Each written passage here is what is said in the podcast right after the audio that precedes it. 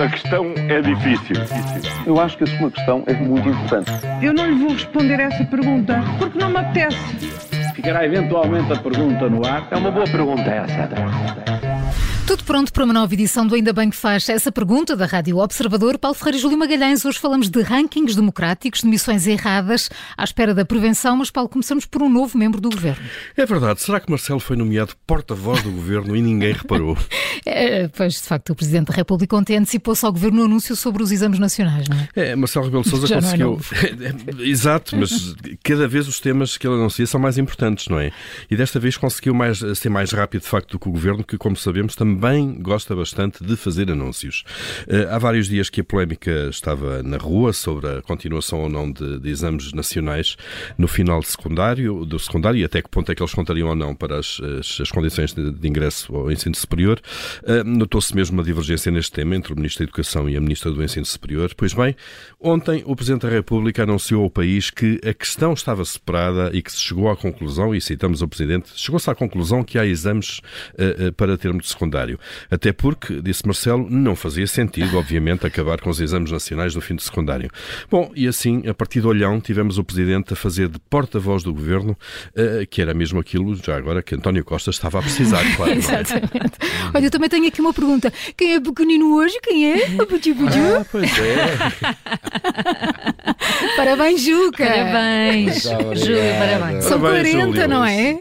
Nem é Bem, para lembrar hoje. 40 anos, São impressionante. 40, É não é? verdade, impressionante. Mais é IVA, verdade. mas- mas IVA a taxa baixa, não é? menos, Taxa reduzida. Menos, exato, taxa baixa. Olha, É, sabes é o que vamos coisa. fazer? Vamos mudar o nome da, da ponte da Rábida para o teu nome. Então. Porque É. não Ah, tem. é, Não é? Não é do teu ano. é do, ah, pois é, 63, exatamente. É Ah, agora já contaste. Olha, o que a Só gente, já olha a nós já.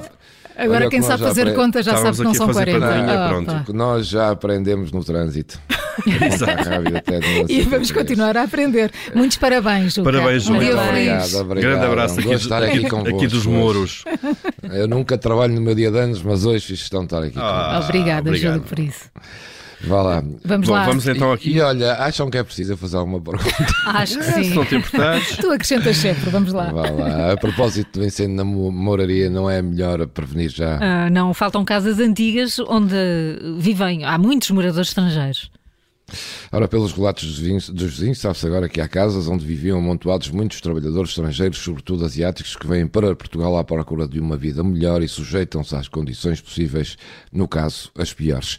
Este retrato que vemos agora, a propósito deste trágico incêndio, eh, repete-se um pouco por todo o país, como não fui nunca antes precavido.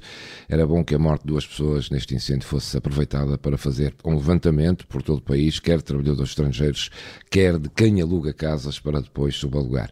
Como sempre, casa eh, trancada eh, ou casa roubada trancas à porta, e neste caso vale mesmo a pena pôr trancas à porta da imigração clandestina e no aproveitamento ilegal que é feito sobre estes trabalhadores. Olha, e será que o presidente da Conselhia do PS de Lisboa não se enganou no cargo de que se demitiu?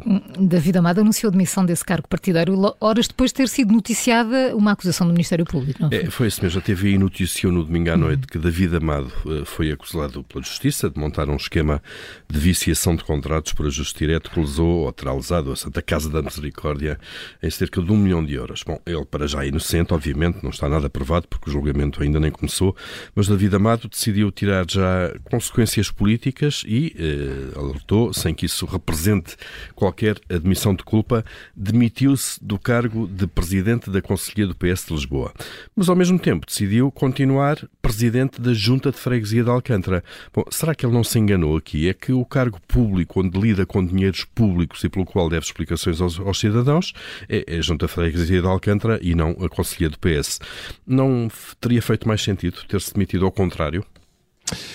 E o que é que é preciso fazer para sermos verdadeiramente um país democrático?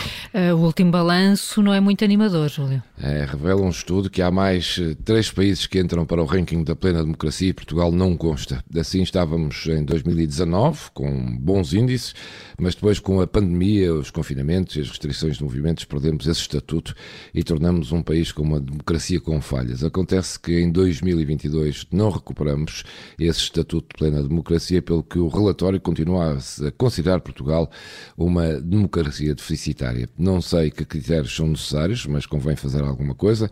Ainda assim, eh, pelo que vemos por esse mundo fora, não nos podemos esquecer assim tanto do que vivemos ainda cá por dentro. Eh, e deste olhar exterior, como este estudo termina, eh, embora este olhar exterior, como este estudo termina, não seja o melhor, mas como se costuma dizer, com o mal dos outros podemos nós bem. O aniversariante Júlio Magalhães e o Paulo Ferreira com as perguntas que, marcam a atualidade. Amanhã há mais. Até já, Juca. A questão é difícil. Eu acho que a sua questão é muito importante. Eu não lhe vou responder essa pergunta porque não me apetece. Ficará eventualmente a pergunta no ar. É uma boa pergunta essa.